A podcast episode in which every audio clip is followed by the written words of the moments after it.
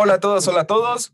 Bienvenidos a este último video del el año. Bueno, que no va a salir este, este año, ya va a salir hasta el siguiente, pero pues es el último para, para nosotros, para Proyecto Apocalipsis, donde esta vez les vamos a comentar nuestras recomendaciones de libros, de películas y a ver qué otra cosa se cuela por ahí. Y pues el que se cuela por ahí es el buen Gerardo, que ahorita nos va a decir sus, sus cosas más favoritas, sus cosas más likeadas en este año. Entonces, Cuéntanos, mi querido Jerry. Hola, hola, ¿qué tal? Espero que, que nos estén este, viendo en un día muy bonito de enero, porque como decía Gustavo, seguramente no nos van a ver el, eh, tan pronto, ¿verdad? Porque no podemos subir el video de inmediato. Pero bueno, este, la idea es que pues, estemos contando algunas cosas que nos gustaron. Ha sido muy difícil, ¿no? Porque, por ejemplo, este año pues hubo pandemia, ¿no? Entonces, este, leímos bastante cosas, bastantes cosas, creo. Y entre ellas, pues yo leí un montón de, escritoras súper raras y demás. Pero bueno, hay uno que quiero recomendar. Yo no tengo la nueva edición porque tengo este, ¿no? Que es el de El Bar de los Monstruos. Pero ahí Gustavo me va a apoyar porque eh, hay una nueva edición de este libro de Lola Ancira, que es ese, el del Bar de los Monstruos, que está en fondo blanco. Porque esta cosa se súper, súper, eh, eh, este, lo exterminaron prácticamente, ¿no? O sea, ya no hay, se acabó, ¿no? Todo el tiraje. Y bueno, les voy a platicar más o menos de qué va.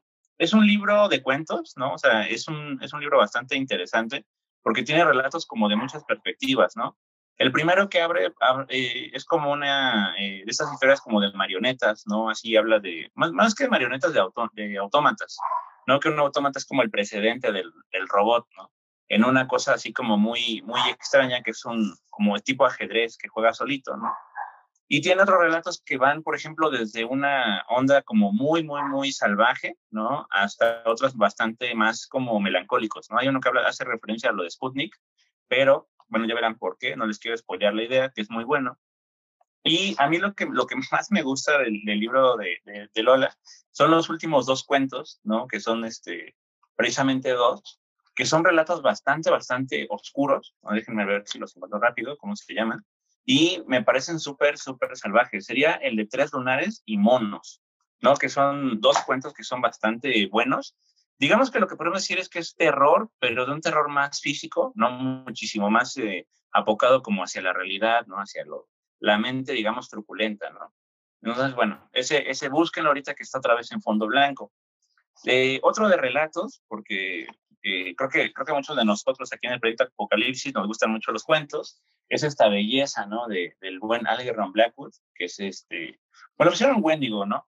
Como tal, él, eh, Blackwood es un, un, escritor que tuvo varios libros, digamos, como de cuentos, pero en español se han traducido muy poquitos, ¿no? Hace tiempo Ciruela sacó, eh, me parece que dos, Casa Vacía, y el otro que no recuerdo cómo se llama. Pero ahorita lo padre es que eh, Valdemar otra vez tradujo, digo, reeditó algunos de los cuentos que ya no estaban y también está incluido, por ejemplo, aparte del Wendigo, ¿no? Eh, el de los sauces. Y pues de Blackwood, pues ustedes yo creo que ya sabrán algunas cosas, ¿no? O sea, por ejemplo, que es un autor que habla, no exactamente de folk horror, ¿no? Pero sí hay cosas, por ejemplo, que tienen que ver con los bosques, los monstruos antiguos y cosas así, ¿no? Entonces, aparte la prosa de él es muy, muy buena, muy atmosférica, creo que es lo que más van a encontrar acá, muchísima atmósfera.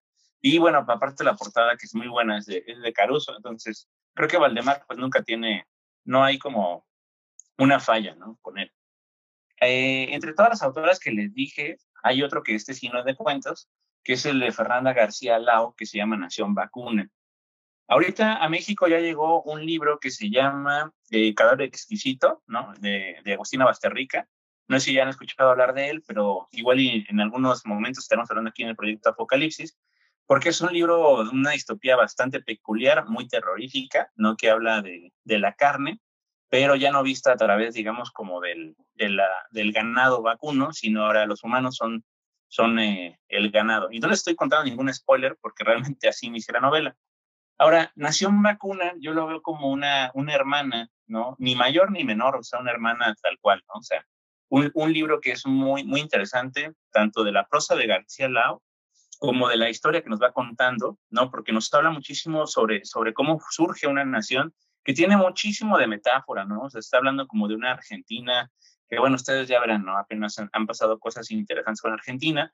Argentina pues, es un país igual violento, también machista, ¿no? Y todo Pero el, el, libro funciona bastante bien, ¿no? Tiene una estructura muy agradable y aparte de su prosa, que es muy ágil, pero también un poquito poética, maneja una historia que está muy cercana a lo distópico, donde se habla, por ejemplo, de una, una isla, ¿no? Que, que tiene un, este, un nombre, ¿no? Que es, nada más es una sola letra, que es la isla M, que pues, uno si ya entiende un poquito de la historia de Argentina, pues va como a ir dando, ¿no? Pero lo interesante es que trabajan mucho el aspecto también de las mujeres, ¿no? O sea, está esta idea como de la mujer vista como también como ganado. Entonces la novela es bastante aterradora, tiene algo de distópico y también una cosa como fantástico, muy raro, ¿no? Que hacen los argentinos, como por ejemplo, eh, ¿quién será? No, no, no a la onda, digamos, como de Cortázar, ¿no? Sino todavía más, más extraño pero bueno, yo creo que es un, es un libro bastante interesante, ¿no? Entonces, chequenlo por ahí si, si tienen la oportunidad. Está editado en Candaya. Y el otro, eh, eso es como una trampita, ¿no? Porque en realidad son como tres libros. Salió hace no mucho, que se llama We All Hear Stories in the Dark, desde este Robert Sherman, que son tres volúmenes. Yo conseguí nada más la edición, eh, digamos, este, en tapa blanda, porque la de tapa dura estaba mucho más cara. La pueden encontrar, por cierto, en Amazon, ¿no? Y bueno, lo interesante es que este libro eh, cuenta algo parecido, porque no es igual, a lo que está contando eh, esta de historias de miedo para contar en la oscuridad, solamente que lo que hace Robert Sherman es muy a la manera como de las mil y una noches, estar contando una novela a través de relatos de terror, ¿no? Como si fueran personajes que están en una fogata y empiezan a contar historias, ¿no? Que van de todo tipo. Y lo que es más muy agradable es que hay historias, por ejemplo, de Halloween, hay historias de, que van hacia lo más folclórico, ¿no? O, por ejemplo, cosas que tienen que ver con, incluso con Alicia en el País de las Maravillas, con Kafka, ¿no? Y aparte está ilustrado y lo cual lo hace muy, muy agradable. Entonces yo les recomiendo muchísimo este, estos libros porque van a divertir un montón, ¿no? Tienen un montón de historias. Y bueno, yo creo que ya serían mis este, cuatro recomendaciones porque hay muchísimas cosas que leer. Pero bueno, ojalá les lata alguno de estos y pues ya, yo termino por acá. No, fíjate que no, no, hay, no hay traducción, por cierto, de, digo, fíjense que no hay traducción de Sherman todavía. No sé si alguien los vaya a traducir, yo espero que sí, porque apenas hay un libro traducido de él. Que dice Willa que sí, que no digas mentiras. Eh, creo que a ver, cuéntanos. Pata Libelli tradujo hace unos cuatro o cinco años eh, una antología que se llama Homo Homini Lupus, que incluye varios de los cuentos que vienen ahí. No todos, pero vienen varios y hace como unos meses también creo que sacaron un volumen de traducción de cuentos de Sharman en España. Pero como tal, digo, los originales son estos tres Ahora sí que habría que revisar el contenido puntual de las traducciones que han sacado. Pero digo, o sea, el compendio original pues está en estos que tú comentas. Ese mero. Digo, según yo recuerdo que comparten cuentos, pero es que sí, porque el, el buen Sherman tiene como 10 años escribiendo estas cosas, ¿no? Porque, pues ven, o sea, son libritos bastante, bastante, bastante pesados. Entonces, algunos de estos, de estos cuentos sí vienen, ¿no? Seguramente. No, no los he comparado, fíjate, se me hace muy, muy buen dato. Y el otro creo que sí es distinto, el otro de cuentos, creo que sí es diferente, porque es una novela. De ese, sinceramente no estoy seguro.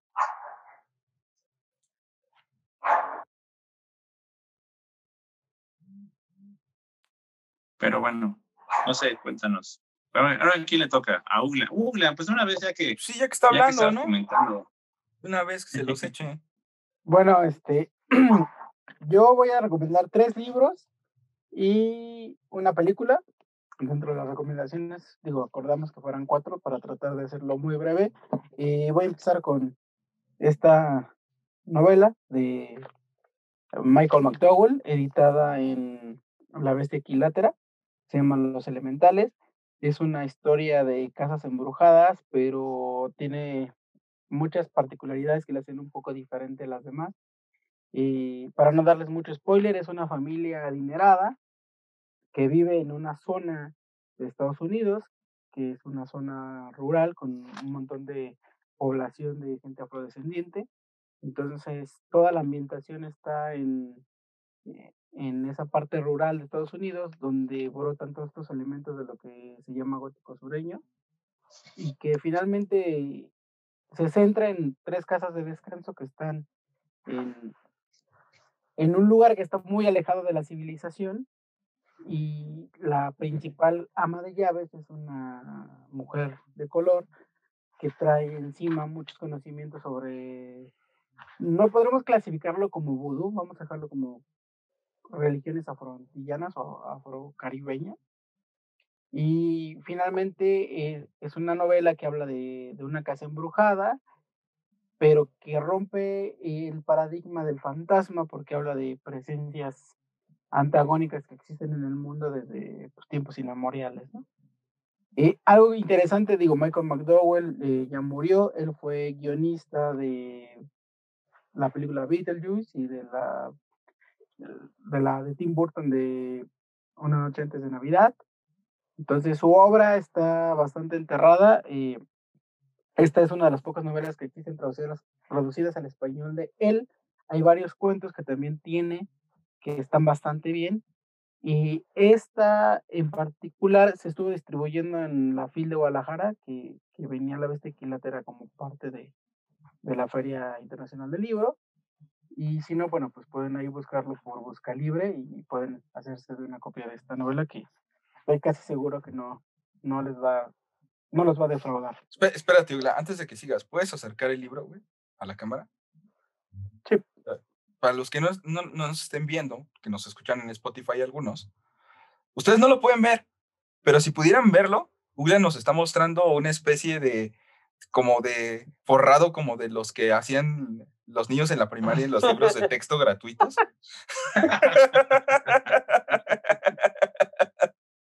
que digo, yo sé que lo hace para que no se le maltrate su libro, pero sí es bastante curioso su forradito. Lo cual es paradójico, porque ese, libro debe costar como 500 pesos y, y, con ese forrado parece de 30 pesos. En la, fila estaba más barato, ¿eh? estaba como en 200. no, en la fila estaba sí como en 300 o 250 pesos con el stand que vino. Bueno, esa fue la primera recomendación.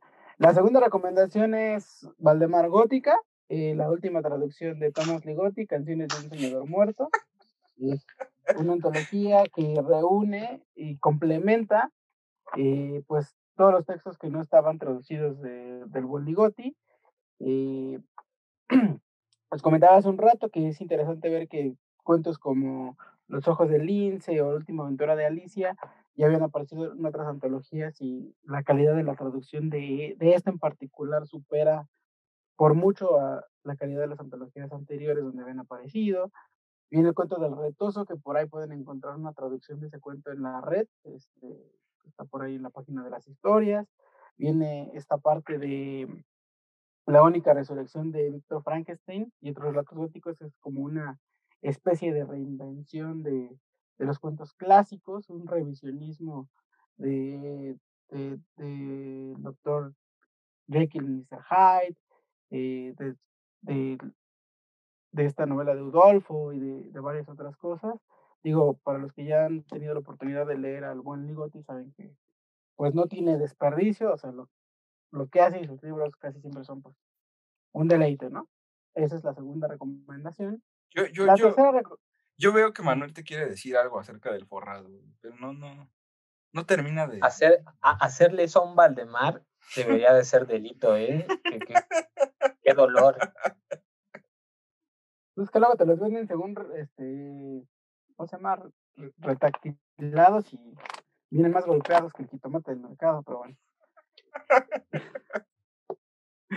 La, la última recomendación literaria es el libro de Emiliano González, La ciudad de los bosques y la niebla, que fue una antología que se presentó en este, bueno, originalmente se imprimió en el 2019, se presentó en el 2020, por ahí estuvo un, un eventillo, una presentación, una pequeña mesa redonda con el autor. Eh, este libro es compilado y prologado bueno, antologado y prologado por Miguel Lupien, director de la revista Penumbria, que aprovecho para hacer publicidad, por ahí tengo una columna que pueden, que pueden consultar o revisar o leer si, si, si les interesa. Y lo interesante de este libro es que compila todos los textos que quedaron fuera de la obra de Emiliano González. Digo, sabemos que está Casa de Horror y Magia, Los Sueños de la Villa Durmiente, son sus, sus libros eh, donde compila sus, sus cuentos Está también La inocencia hereditaria y está también el libro de lo insólito, que, pero estos son un poquito más enfocados al tema de ensayos. Pero todos los cuentos que no están en Casa de Horror y Magia y Los Sueños de la Bella Durmiente vienen aquí. El libro tiene una estructura bastante singular porque eh, se recopilaron textos que fueron apareciendo en revistas del Fondo de Cultura Económica, en periódicos, y textos que fueron quedando como sueltos a lo largo de la carrera del autor. Y bueno, el, el buen Lupier los compiló, y publicó esta antología eh, con la Universidad de, Guanajuato y bueno, pues nos ofrece una parte de, la obra de Emiliano González que es eh, totalmente inédita y que bueno, muchos de los son buenísimos. No sé si, si, vale la pena, más creo que vale la pena mencionar que Emiliano González es uno de los eh, diamantes en brutos o tesoros de nuestra literatura, uno de los pocos autores que siempre se dedicó abiertamente a escribir terror y fantástico y que bueno, sus cuentos y sus relatos y, y todo lo que él hace está empapado de referencias de autores clásicos como Blackwood, Lovecraft, este, Chambers, y que además imprime su propio sello personal a estas historias. ¿no? Dilo como es. Dilo que es que es lo más cercano que tenemos al penacho de Moctezuma aquí en México. es curioso porque para mí es cierto. Yo creo que es el, principal autor o, el autor más vasto en obra de terror, ¿no? O sea, él, él se atrevió a hacer lo, lo que hizo Lovecraft con su Dunwich, lo que hicieron otros autores, ¿no? Crear su propio universo, su propia ciudad penumbria, donde siempre son las 5 de la tarde y pasan cosas súper extrañas. Entonces, si la gente ya lo conoce, no pierda la oportunidad de poderlo, de poderlo comprar porque todavía está disponible en, en la página de la universidad. Eh, si no lo conocen, también es una buena forma de acercarse a su obra. Yo digo, vale mucho la pena, ¿no?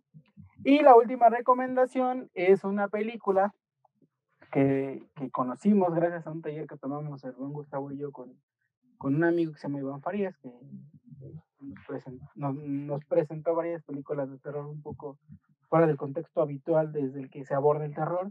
Saludos a Iván. Saludos a Iván desde aquí. Y es un documental que se llama El secreto del doctor Greenberg. Digo, si les interesa eh, ver este documental, nos pueden mandar un inbox en las redes sociales y les podemos por ahí compartir un pequeño link donde lo pueden, lo pueden ver. Lo pueden pues, comprar. Pero pues básicamente Jacobo Greenberg fue un científico, un catedrático, este, un doctor de la UNAM, que hacía estudios en la Facultad de Psicología, y en algún momento de su vida sus estudios científicos se desviaron hacia cosas un poco más esotéricas, extraordinarias, sobrenaturales. Eh, analizaba mucho de estos temas de las ondas cerebrales, eh, cosas energéticas, estuvo muy relacionado con una curandera muy famosa en los 80 que se llamaba Pachita, que hacía eh, unas operaciones en vivo y te sacaba todos los tumores y males del mundo. Y es curioso porque, a pesar de que es un documental que de primera vista podría parecer una charlatanería el formato Jaime Maussan, está cargado de, de, datos interesantes, ¿no? O sea, la historia como tal, eh, de su de su vida, eh, de lo que hizo, de su trabajo, eh, es bastante interesante y sobre todo la, la, forma en que desapareció, porque el señor un día ya no amaneció, un día desapareció de la faz del mundo científico y se fue. Entonces, es interesante porque incluso en este documental encontramos personalidades como Patrick Harpur, que escribió un libro bastante interesante que se llama La realidad daimónica, que es un estudio científico y serio de encontrar las similitudes o los vasos comunicantes que aparecen o que se encuentran cuando existe un fenómeno paranormal, ¿no? O sea, es analizar un evento que sucede donde la gente ve a una virgen o la gente se pierde o la gente tiene abducciones y este señor empieza a hacer un análisis de, de las situaciones que suceden cuando, cuando estos fenómenos se producen y es interesante verlo en el documental hablando del trabajo de Greenberg y al final creo que la historia termina amalgamando muy bien. Es un documental bastante raro, se ha proyectado solo en algunos festivales, pero bueno, en Proyecto Apocalipsis hemos tenido la, la dicha de poderlo de poderlo tener. Entonces, este, ahí si les interesa, pues quedan abiertas las redes sociales para que manden un mensaje y podamos acercarlo, ¿no? A la gente curiosa. Y de manera legal. Muy legal. A todos estos temas. Bastante legal, sobre todo. Creo que de mi parte son las cuatro recomendaciones y es todo. Pues, Manuel ya pidió la palabra, pues date, date, date. Bueno, yo al igual que Gerardo, creo que encuentro un gusto a, a los relatos o a los cuentos, no sé, me, me, me, gustan mucho, es una de las cosas que más disfruto leer. Incluso eh, al momento de hacer la selección tuve que dejar dos, bueno, muchas antologías o muchos, como todos cuando tienes, cuando tienes que hacer una selección. Eh, pero bueno, me, me, apoyé tratando de que fuera un poco, eh, no sé, pareja, que, que se vea que, que, hay como de todo, un poco. Por una parte, elegí Contemplar el Vacío, de la editorial Dilatando Mentes, eh, de Philip Fracassi, que fue una de las primeras lecturas que tuve este año. Eh, primero, pues decir que la, la editorial de Dilatando Mentes hace cosas maravillosas y la obra no tiene pierde. Los cuentos son muy interesantes, se mueven en una, en una línea, pues creo que todas mis selecciones son como muy ligotianas, pero este tiene, tiene algunos vestigios muy buenos y, creo que es una de las cosas más interesantes que pude leer. Además de que, por ejemplo, uno de los cuentos, el de Mandala, me parece que en el 2021 ya va a salir una película sobre el cuento. No sé, tiene, tiene bastante, bastante temas y pueden ser muy variados ser cosas en la piscina, no sé, creo que es una antología indispensable y diferente, es algo que, que a veces eh, viene bien. Eh, bueno, la segunda opción también es, un, es una antología de textos y es un clásico, es Hugo el Lobo de la editorial Valdemar, Hugo el Lobo y otros relatos de terror de Eichmann y Chatrián. Es una antología bellísima. La, la, la, noveleta que le da el nombre al libro o a la, a la antología entera es Hugo el Lobo, es por decirlo, la más débil de todos los cuentos reunidos en la obra. Me parece sumamente buena. Eh, por ejemplo, puedo recordar sin ningún problema un cuento que se llama Las Tres Almas, que cuando lo leí me pareció que fue una, no sé, es de terror, como podamos llamarlo, pero si bien puede ser sin duda una obra filosófica, yo me quedé impresionado. Y luego tiene otras cosas eh, que pueden ser más llamativas a la, a la gente que es amante de Lovecraft, que es un, cuento que se llama la, El cangrejo araña. Buenísimo, un ser raro e inusual en un balneario. No tiene pierde, me parece que, que sigue siendo contemporánea la obra, que se aprecia con mucha calidad y que además es muy rápida, pese a que es una antología de cuentos, tiene escasas 250, 220 páginas, entonces creo que vale mucho la pena. Luego, para cambiar un poco, elegí La sonrisa del vampiro, que, es un manga, es la obra completa de Suehiro Marou. Es una obra bellísima, bellísima este está publicado por Panini, pero Panini España. Es pasta dura. Y es una obra impresionante. A los que están viendo el video pueden ver las imágenes y pueden ver la calidad. Y los que no, pues ya tendrán que buscarlo, pero bueno, es muy sencillo. Esta obra me pareció muy interesante porque suena, puede sonar un poco ligotiana. En principio, el autor de la obra dice que, que, su, que su trabajo no tiene nada complicado, que no quiere hacer ninguna, ninguna conclusión filosófica profunda o de meditación, solo que quiere plasmar la pesadilla en sí.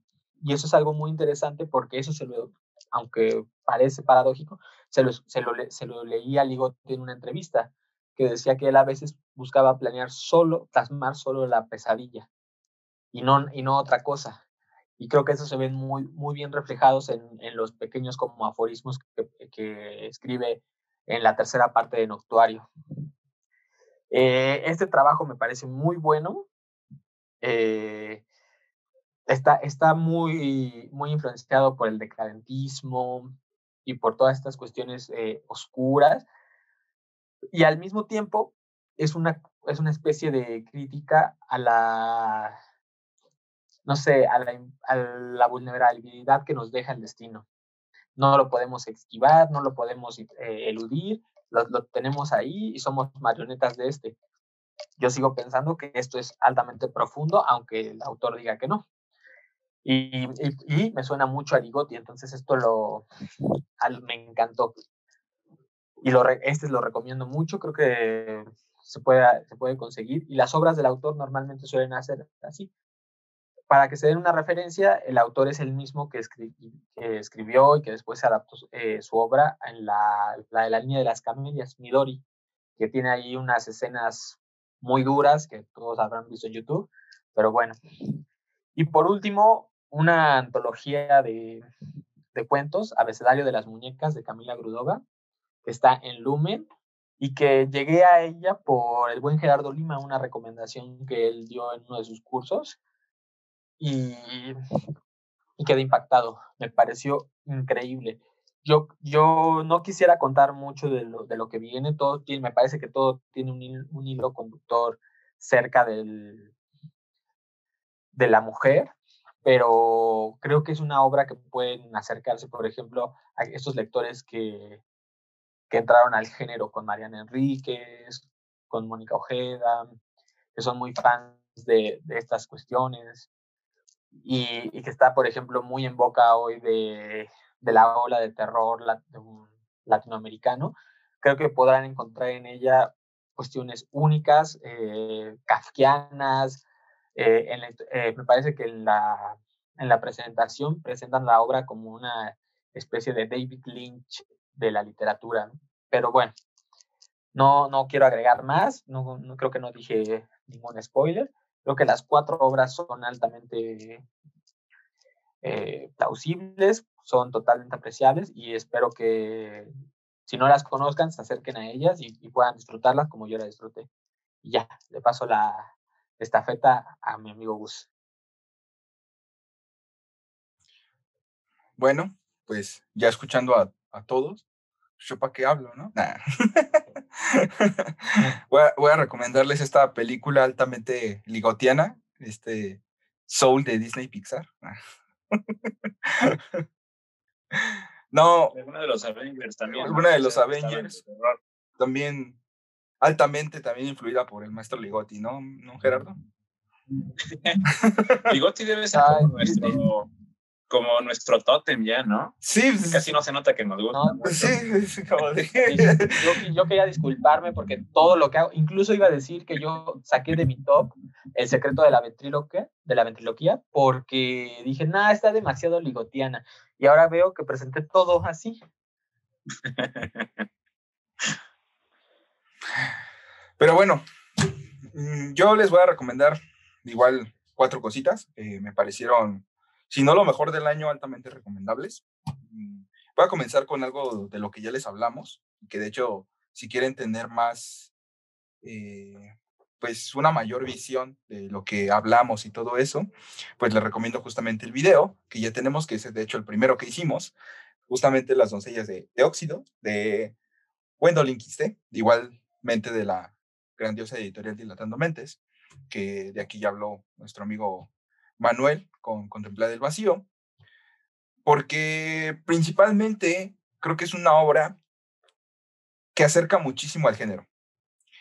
Eh, no solamente por el escenario, la estética del, propio libro y el tema que aborda, sino por sus pasajes. Tiene creo que pasajes bastante eh, macabros.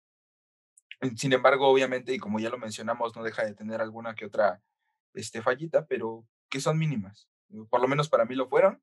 De hecho, y aunque, aunque Manuel me haya preguntado en ese video que por qué le puse cinco estrellas en Goodreads, yo creo que es, es una obra de, de, las que para mí se lo merecen, que fueron que me gustaron bastante, que me clavé en, leérmela en pocos días y, creo que se nota que, le, no sé, o sea, se nota que le, que le gusta escribir este tipo de cosas a, a Gwendolyn, como ya también ya lo decíamos, a ver quién se anima a traernos sus cuentos.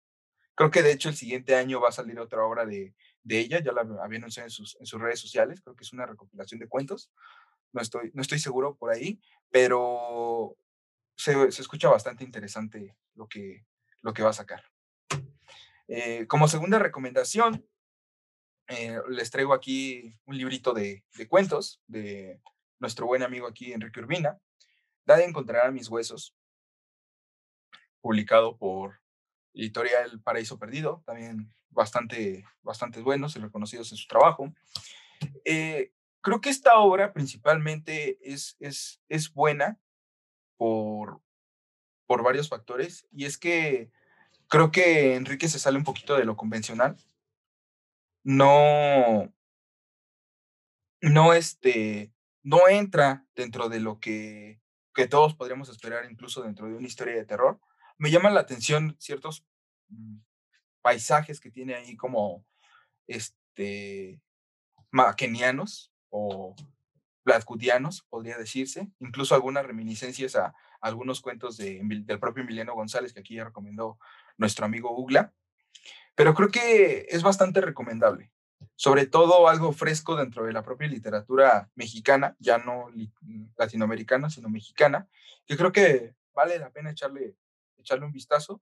Resalto justamente el último cuento que se llama Raíces. Es muy, muy, muy bueno, que me gustó bastante. Y pues dentro de los libros sería todo. Voy a recomendarles ahora una película que es de este año y justamente viene de, de la mano de uno de los, pues que si no reconocidos, que ya se tienen que reconocer, no solo por su apellido, porque es un Cronenberg, es Brandon Cronenberg, propiamente el hijo de, David Cronenberg, que ya nos había presentado una de sus películas allá por el 2012, Antiviral, que justamente retrata un poquito de lo que, de lo que menciona esta película. Esta película se llama Possessor, es de este año, del 2020, y que básicamente habla sobre un agente que se puede posesionar del cuerpo de otros para cometer asesinatos. Lo dejo así. Porque hablar de más de la película ya sería spoilearla. Y creo que vale muchísimo la pena, no solamente por los elementos, obviamente, del tipo terror, ciencia ficción, incluso de nueva carne que, proporcionó su padre y que dejó las bases, sino porque creo que el propio Brandon mm, no se centra solamente en eso, sino como que quiere dar su propio, su propio estilo. Y por eso justamente lo, lo relaciono con esta película, con la de 2012 de Antiviral, porque creo que también es una, un poco de crítica al capitalismo, tiene incluso un poquito, podríamos decir, de cyberpunk. Creo que es bastante, bastante buena, es recomendadísima, la encuentran en, en internet buscando. Ahí naveguen un ratito, es de este año. o si no, pues ya saben, igual nos mandan un correo y creo que ahí podemos echarles una manita. Pero es muy bueno. Yo, tengo una duda, Gus. ¿Eso lo estrenaron en México o en él? ¿Posesor? No, no lo estrenaron aquí en México. Es que, ¿de, ¿de, qué mes es más o menos? ¿De qué mes es? Híjoles, la verdad, creo que del primer tercio del año, creo, o del segundo tercio, si, si, si mal no recuerdo. O sea, ya con la pandemia, igual y por Sí, ya estábamos con la pandemia, eso sí estoy seguro. Ya, ya. Pero sí es bastante, bastante recomendable. Bueno, por último, porque aquí en el proyecto Apocalipsis por lo menos tenemos una idea clara de lo que queremos recomendar. No solamente centrarnos, ¿no? En, en cuanto a lo que son libros o películas, ¿no? Sino también todo aquello que abarque el género, porque pues es bastante justificable y bastante defendible que el, el terror no solamente lo encuentras en este tipo de cosas, ¿no? Novelas, cuentos, películas, incluso hasta música, ¿no? Yo les quiero recomendar un videojuego que, digo, ya no es del propio año, pero que creo que pasó bastante desapercibido y que este año sí eh, tuvo un poco de problemas porque lo sacaron ahí de ciertas tiendas, pero creo que es bastante bueno y sobre todo eh, por la presencia Lovecraftiana. Estoy hablando de, de Sinking City. Es un juego que salió para varias plataformas, no solamente PlayStation 4, digo, esta es la versión de Play 4, pero que aborda justamente eh, a Lovecraft, obviamente, desde un punto de vista de un investigador, en el cual vas a estar en una ciudad donde la ciudad está llena, llena, llena de reminiscencias al universo de Lovecraft.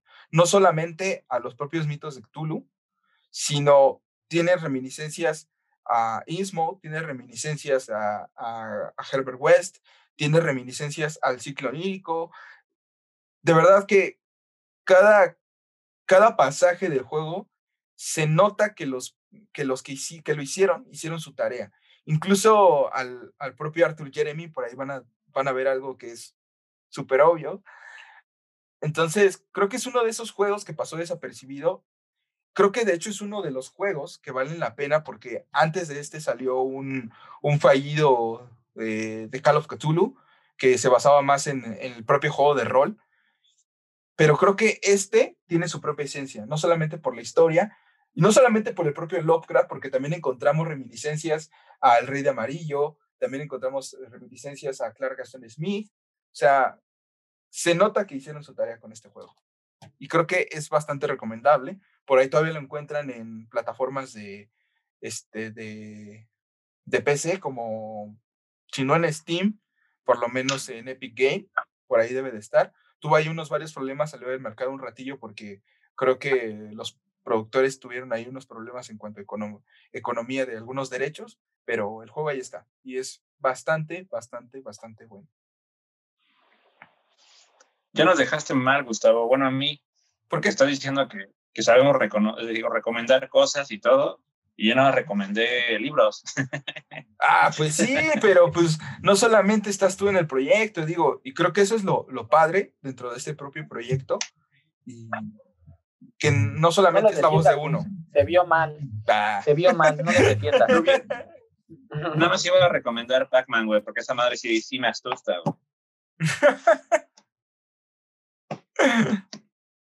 No, pero está padre porque, digo, yo no, yo no alcancé a recomendar más cosas, ¿no? Ni siquiera películas, pero está chido, o sea, que precisamente se vea que, que no, no nomás vemos, digamos, como que el terror en los, en los cuentos, en las novelas, ¿no? En todas partes. Entonces, por eso digo que ya me hiciste quedar mal. Pero tú quedas mal por otras cosas. De hecho, eh, que Gus mencionaba de los videojuegos es curioso, ¿no? Porque eh, hemos estado echándole el ojo a, a, una publicación que salió hace poquito de la Universidad de, de, de Wallace, que habla justamente sobre este tema, ¿no? Los videojuegos y el horror, ¿no?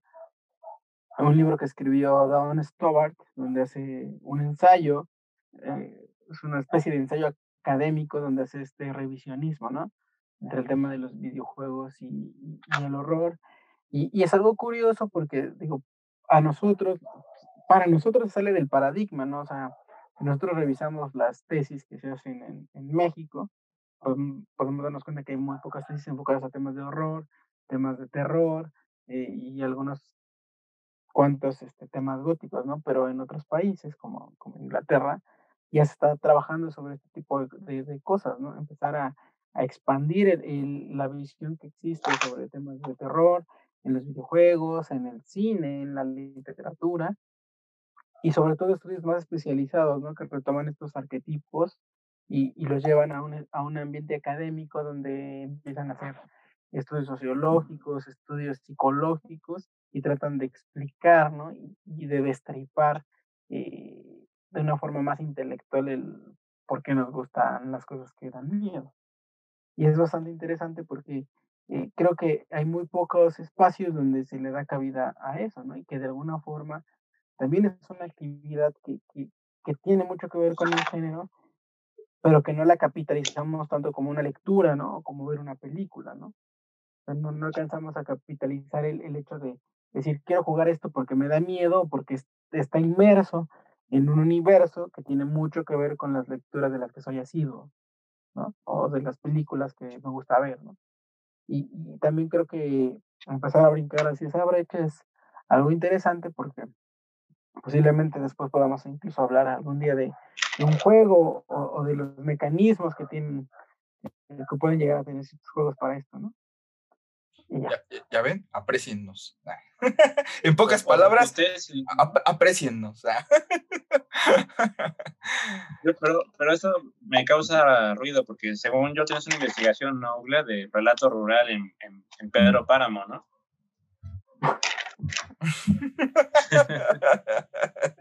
Es muy interesante con, con el buen páramo, pero luego se los platicaré.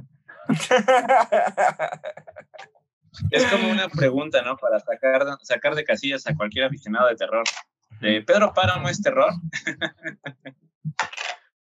no sé, si ustedes piensan que Pedro Páramo es terror, también pueden comentar, ¿no? Pueden comentar en los, pueden comentar en los comentarios, ¿no? Si no, ¿dónde más? es que yo creo que ese tema da para un programa completo. Ahí, ahí ya lo estaremos revisando. también ya, digo, el siguiente año se viene bastante cargado de cosas, no les diremos más, pero ahí pónganse al pendiente, la verdad es que vienen bastantes cosas y pues bueno, no sé si tengan que decir algo más. Si no, yo, pues yo, yo, yo sí quiero, yo sí quiero contar, bueno, más bien este, invitarlos, ¿no? Que si igual tienen sus lecturas favoritas o películas, como, como hizo el buen Gus Juegos, nos comenten, ¿no?